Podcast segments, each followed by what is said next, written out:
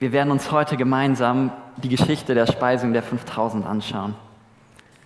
Und um ehrlich zu sein, bis vor kurzem war das Ganze für mich eher eine etwas abgegriffene Geschichte, die mir seit Kindergottesdiensttagen nicht mehr so wirklich neue Erkenntnisse liefern konnte. Irgendwie war das immer eins der Wunder Jesu, die für mich eher tröge daherkamen. Andere waren noch so viel spektakulärer und lebensverändernder. Keine Ahnung, ob diese etwas überspitzt dargestellte Einstellung vielleicht auch ein bisschen daran liegen könnte, dass Brot und Fisch für mich keine Mahlzeit wäre, die mich vom Hocker reißen würde. Und dann habe ich vor kurzem eine Predigt über diese Geschichte von Lukas Herbst, einem jungen deutschen Pastor, gehört, die mich inspiriert hat, die mir die spannende Dynamik gezeigt hat, die diese Verse beinhalten. Wir werden uns in der Predigt die Geschichte der Speisung der 5000 in Abschnitten anschauen. Los geht's mit den ersten drei Versen unserer Geschichte aus Markus 6. Und zwar sind das die Verse 30 bis 32. Ich lese nach der Neues Leben Übersetzung. Die Apostel kehrten zu Jesus zurück und berichteten, was sie getan und gelehrt hatten. Darauf sagte Jesus, kommt, wir ziehen uns an einen einsamen Ort zurück, wo ihr euch ausruhen könnt. Denn ständig waren so viele Menschen um sie, dass Jesus und seine Apostel nicht einmal Zeit fanden zu essen. So fuhren sie mit dem Boot an einen ruhigeren Ort. Jesus hat die Jünger kurz zuvor auf eine Art Outreach geschickt. Zu zweit sind sie losgezogen und haben es ihrem Meister gleich getan.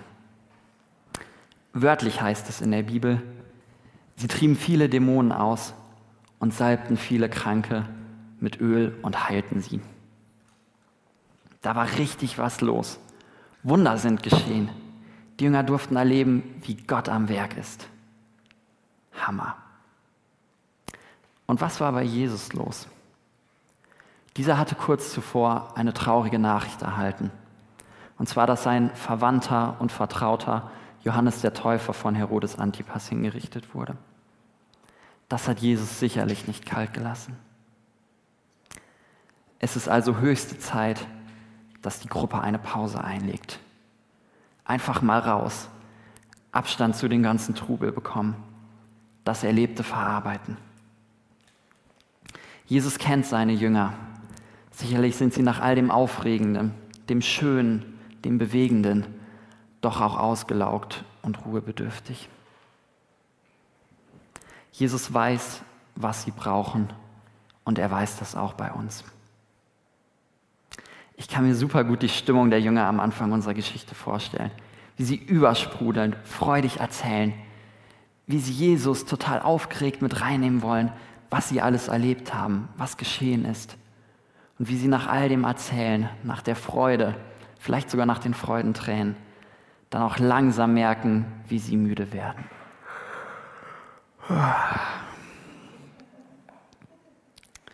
Genauso wie Jesus und die Jünger damals eine Pause gebraucht haben, brauchen auch wir sie heutzutage immer wieder.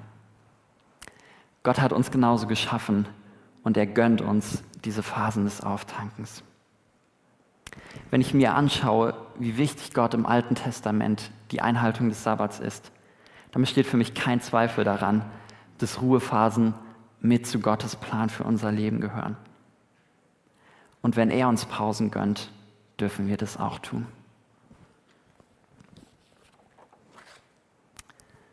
Nur leider ist das nicht immer ganz so einfach umzusetzen. Und so ist es auch in unserer Geschichte. Wenn wir uns diese Verse genauer anschauen, kann einem ein kleiner, unscheinbarer Nebensatz auffallen, dem trotzdem schon so eine gewisse Andeutung drin steckt, was die Truppe noch erleben wird. Denn ständig waren so viele Menschen um sie, dass Jesus und seine Apostel nicht einmal die Zeit fanden zu essen. Kennst du solche Tage? Tage, an denen keine Zeit da ist, um zu essen? Du ein Loch im Bauch hast und trotzdem funktionieren musst? Ich arbeite zurzeit auf ärztlicher Seite mit im Krankenhaus und da kann das schnell gehen, dass ein Mittagessen mal später wird als gedacht. Zugegebenermaßen, als noch Student passiert es zum Glück nicht ganz so oft. Mittlerweile gibt es im Neudeutschen einen Begriff für diesen Zustand aus Loch im Bauch, niedrigem Blutzucker und gereizter Stimmung. Hangry. Das ist eine Mischung aus hungry, also hungrig, und angry, also wütend. Ich lese die nächsten Verse. Aber die Leute bemerkten ihre Abfahrt. Da liefen sie aus den umliegenden Städten am Ufer entlang voraus und waren bereits da, als sie anlegten. Als Jesus aus dem Boot stieg, erwartete ihn eine riesige Menschenmenge. Er hatte Mitleid mit ihnen, denn sie waren wie Schafe ohne Hirten. Deshalb nahm er sich Zeit, sie vieles zu lehren. Später am Nachmittag traten seine Jünger zu ihm und fragten, das ist eine einsame Gegend und es wird langsam spät. Schickt die Leute fort, damit sie auf die umliegenden Gehöfte und die Dörfer gehen können, um sich etwas zu essen zu kaufen. Das ist jetzt echt nicht wahr, könnte der Gedanke einer der Jünger gewesen sein. Bevor Jesus und seine Jünger zur wohlverdienten Ruhepause überhaupt erstmal an Land anlegen können, ist schon alles voller Menschen. Sie können überhaupt nicht richtig ankommen. Kennst du diese Tage, an denen du nicht mal richtig ankommen kannst? Du kommst nach einem langen Arbeitstag nach Hause und als du dich gerade auf die Couch gesetzt hast, klingelt schon das Telefon. Du legst dich endlich zur wohlverdienten Mittagspause hin und schon hörst du ein Klirr aus der Küche. Schnell das Kehrblech holen. Du kannst dir mal überlegen, was für Gefühle das in dir auslöst und welche Emotionen hochkommen. Sicher wird es damals den Jüngern ähnlich gegangen sein. In unserem Bibeltext wird von einer riesigen Menschenmenge gesprochen. Auch das darfst du dir gerne mal bildlich vorstellen. Laut, chaotisch, unübersichtlich, anstrengend. Markus schreibt, wie Schafe ohne Hirten. Also in meinem Kopfkino steckt in diesem Bild ganz viel von drunter und drüber drin.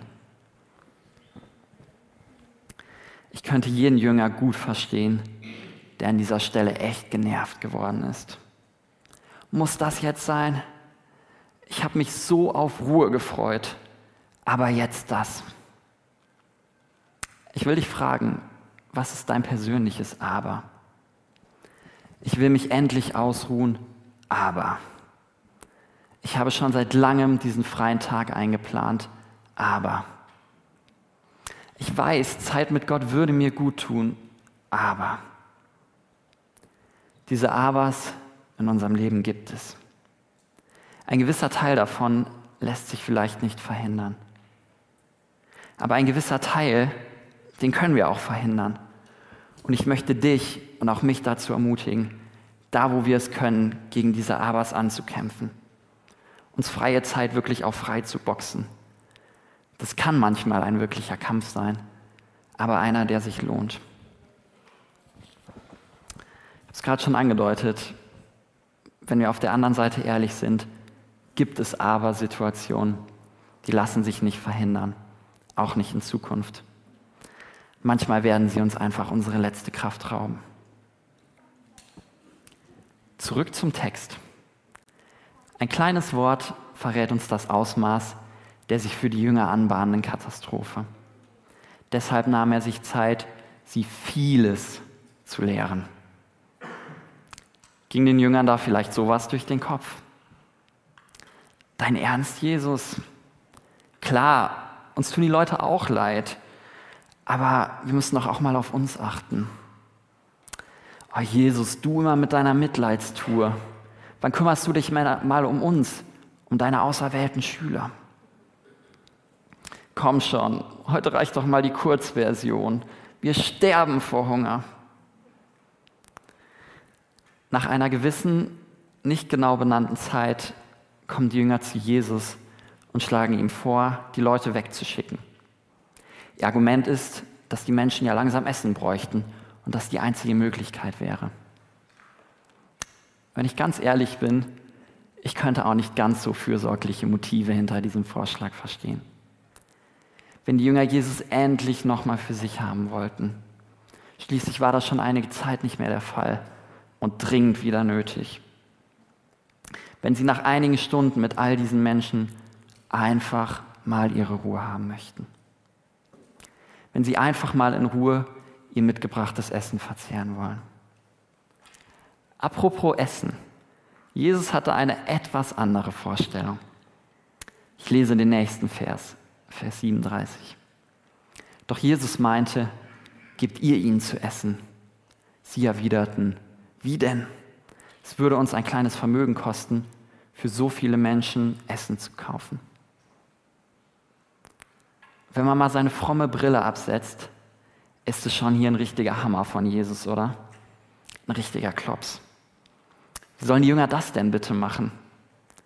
Wahrscheinlich haben sich die Jünger in dieser Situation selbst gefragt, ob Jesus das ernst meinte oder gerade einen Witz gebracht hat. Die Aufgabe, die sie von Jesus gestellt bekommen, übersteigt komplett ihre Kapazitäten und Möglichkeiten. Und die Jünger verstehen sofort, dass sie diese Aufgabe nicht lösen können. Unsere Geschichte steht ebenfalls im Lukasevangelium. Und dort finden wir den Ausruf der Jünger. Unmöglich. Ich glaube, wir dürfen die Jünger in dieser Geschichte als überfordert bezeichnen. Vor allem, wenn wir uns ihre Ausgangslage vor Augen halten. Sie sind bereits an ihren Grenzen. Da ist nicht mehr viel Energie übrig. Und dann kommt Jesus daher und sie sollen sich noch für andere einsetzen. Essen für all diese fremden Menschen organisieren, während sie selbst knurrende Mägen haben. Puh. Hast du schon mal was Ähnliches erlebt? Du bist schon am Ende. Dein Tank ist leer und dann kommst du in eine Situation, in der du dich für andere einsetzen sollst, in der du dich hinten anstellen sollst, du etwas weitergeben sollst, das du selbst nicht mehr wirklich zur Verfügung hast. Hattest du dann schon mal diese folgenden zwei Stimmen in dir? Die eine sagt, wäre es nicht nach Gottes Herzen, wenn du dich auf Weise XY verhalten würdest? Und die andere spricht, come on, du bist doch schon am Limit. Du kannst jetzt nicht auch noch diese anstrengende christliche Nummer gebrauchen. Ich habe eine gute Nachricht. Aus dieser Geschichte dürfen wir viel Wahrheit und Führung für solche Situationen mitnehmen. Ein erster Schritt ist auf jeden Fall schon mal, dass wir uns nicht auch noch schlecht fühlen, wenn wir an unsere Grenzen kommen sondern dass wir das einfach erstmal wahrnehmen und so akzeptieren. Zurück zu Jesus. Wie reagiert er auf das, was die Jünger ihm entgegnen? Ich lese die Verse 38 bis 41. Er fragte, wie viel Brote habt ihr? Geht und stellt es fest. Sie kamen zurück und berichteten, wir haben fünf Brote und zwei Fische. Da forderte Jesus die Menge auf, sich in Gruppen ins grüne Gras zu setzen. Sie setzten sich zu je 50 oder 100 zusammen. Jesus nahm die fünf Brote und zwei Fische, blickte zum Himmel auf und bat um Gottes Segen für das Essen. Dann brach er das Brot in Stücke, reichte den Jüngern Brot und Fisch, damit diese alles an die Leute verteilten. Mich beeindruckt es immer wieder, wie Jesus auf Menschen reagiert.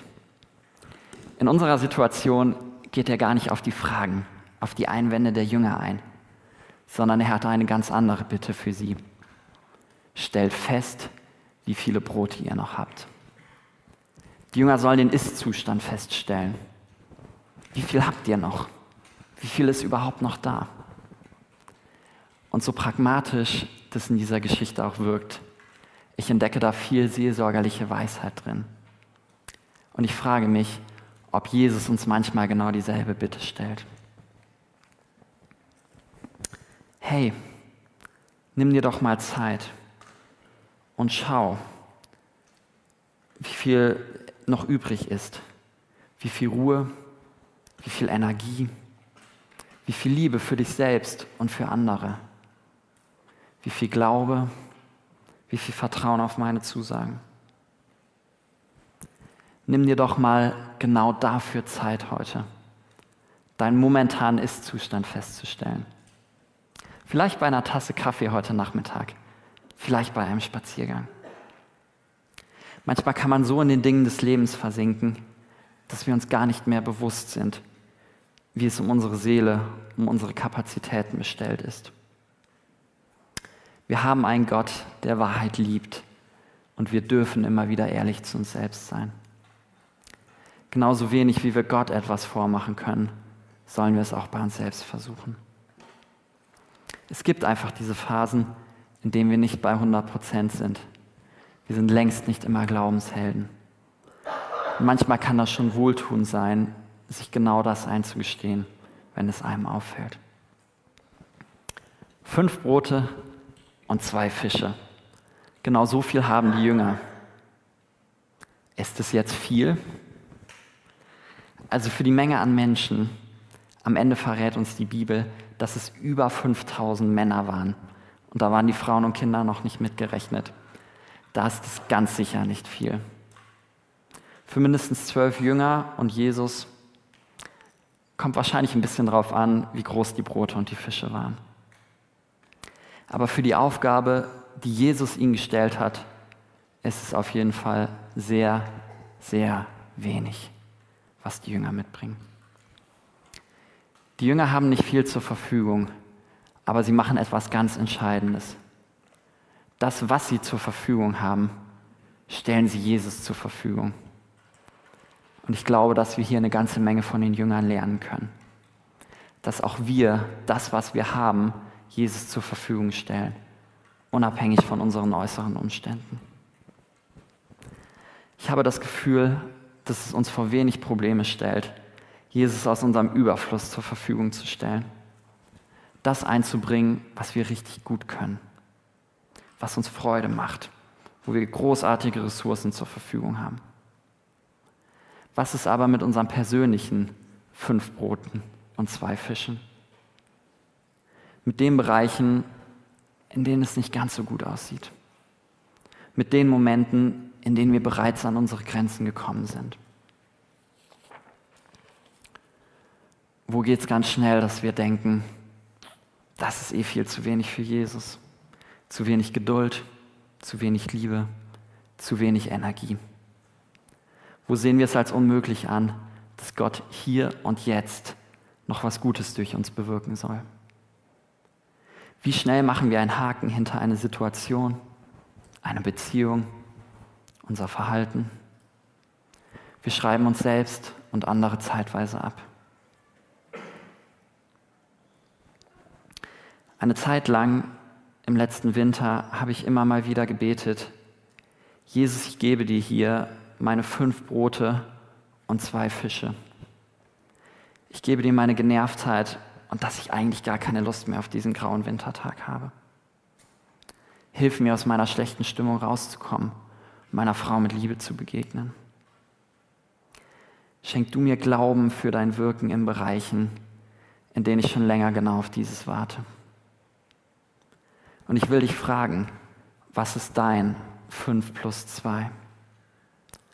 Wo merkst du gerade, dass du mit echt wenig dastehst? Willst du es an Jesus abgeben?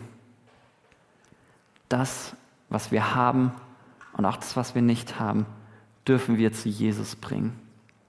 Zu dem, der sagt, kommt in eurer Müdigkeit, kommt mit eurer Last. Wir haben einen Gott, der am Kleinen interessiert ist, der über das kleine Senfkorn spricht, der den kleinen Zachäus sieht, der ein Kind heranholt, wenn es in der allgemeinen Diskussion eigentlich gerade darum geht, wer denn der Größte sei. In Gottes Heilsgeschichte spielt David als kleinster und jüngster seiner Sippe eine ganz, ganz wichtige Rolle. Und Jesus, Gottes Sohn, wird in Bethlehem, einem kleinen und unbedeutenden Ort geboren. Lasst uns also nicht die Lüge glauben, Gott sei nicht an dem Kleinen, dem Unscheinbaren, dem Wenigen interessiert. Wir haben es eben schon in der Textlesung gehört. Seine Kraft ist in den Schwachen mächtig. Genau hier kann er wirken. Lasst uns den Blick auf Jesus wenden, auf das, was er in dieser Geschichte macht, beziehungsweise zuerst auf das, was er nicht macht. Es ist uns nicht überliefert, dass Jesus bewertet, wie viel die Jünger ihm bringen. In der Bibel steht nichts davon, dass er irgendetwas zu der Menge, zu den fünf Broten und zwei Fischen sagt. Kein Mega Leute, boah, da haben wir schon die Hälfte zusammen. Aber auch kein, hm, da hättet ihr unsere Essensvorräte aber besser einteilen sollen. Oder, was soll ich denn mit so wenig? Ich soll ja nicht fünf Leute satt machen, sondern 5000. Jesus nimmt einfach an, was die Jünger ihm bringen. Nun zu dem, was Jesus macht. Er bittet um Gottes Segen für das, was die Jünger ihm anvertrauen. Und das macht den Unterschied. Zu dem, was seine Jünger ihm bringen, kommt nun Gottes Anteil mit dazu. Und in dieser Kombi steckt so viel Potenzial.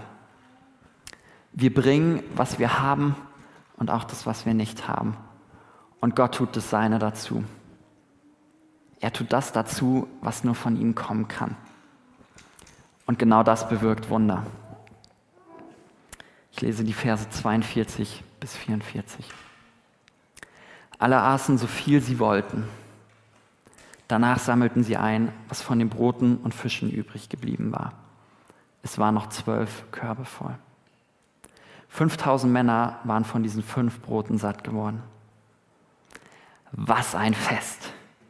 Alle konnten so viel essen, wie sie wollten. Ich weiß nicht, wie es dir geht, aber für mich ist dieses Wunder zu groß, um es mir im Detail vorstellen zu können. Lukas Herbst drückt es schön aus. Unsere Verlegenheit wird zu Gottes Gelegenheit. Unsere Verlegenheit wird zu Gottes Gelegenheit.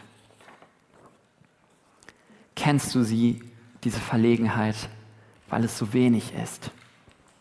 Weil du eigentlich gerne mehr bringen würdest?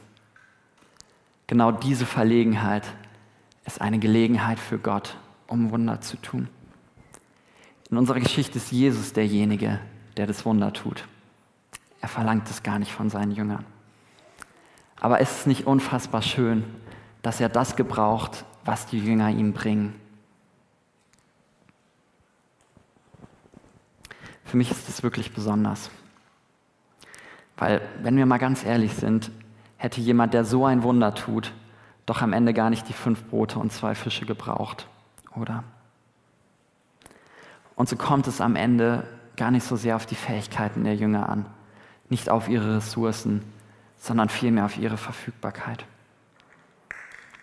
Wir haben einen Gott, der aus wenig viel machen kann.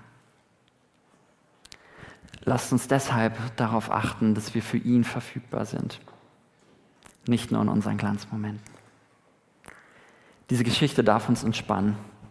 Es kommt gar nicht so viel auf uns an. Es kommt vielmehr auf Gott an. Jesus verlangt gar nicht, dass die Jünger die Leute satt machen, sondern nur, dass sie das verteilen, was er von ihnen bekommen hat. Lasst uns am Ende nochmal auf die Jünger blicken. Wie geht es ihnen nach diesem Tag? Wie haben sie sich gefühlt? Vielleicht übermüdet, aber auch überglücklich. Ich denke, übermüdet liegt auf der Hand, aber auch überglücklich. Ich kann es mir gut vorstellen. Wie krass muss es gewesen sein, von dem wenigen, das sie hatten, zu verteilen und zu verteilen und zu verteilen und zu sehen, wie so viele satt wurden. Und es das heißt am Ende dieser Geschichte, dass noch zwölf ganze Körbe übrig waren. Ich kann euch nicht sagen, ob Jesus den Auftrag, die Menschen satt zu machen, nur an seine engsten Jünger gegeben hat, an die zwölf oder noch an weitere. Aber wenn dem so wäre, dann wäre jeder seiner Jünger am Ende mit einem vollen Korb zurückgekommen. Mehr als zuvor.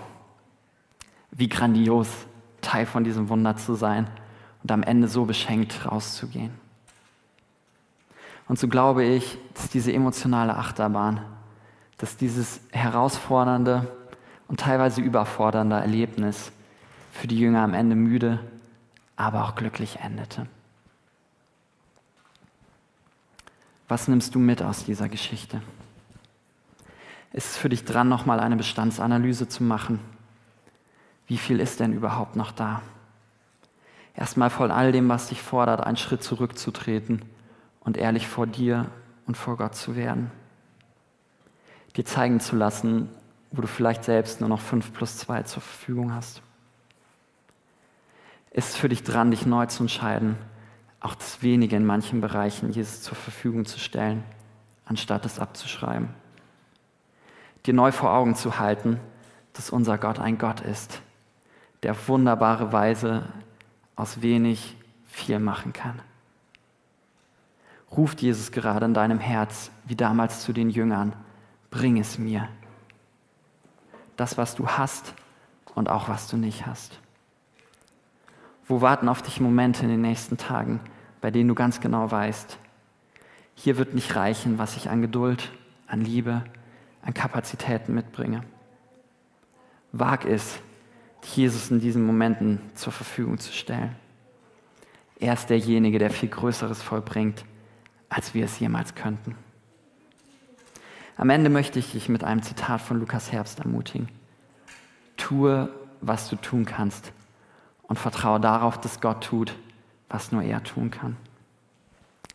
Tue, was du tun kannst und vertraue darauf, dass Gott tut, was nur er tun kann. Viel Segen dafür. Amen.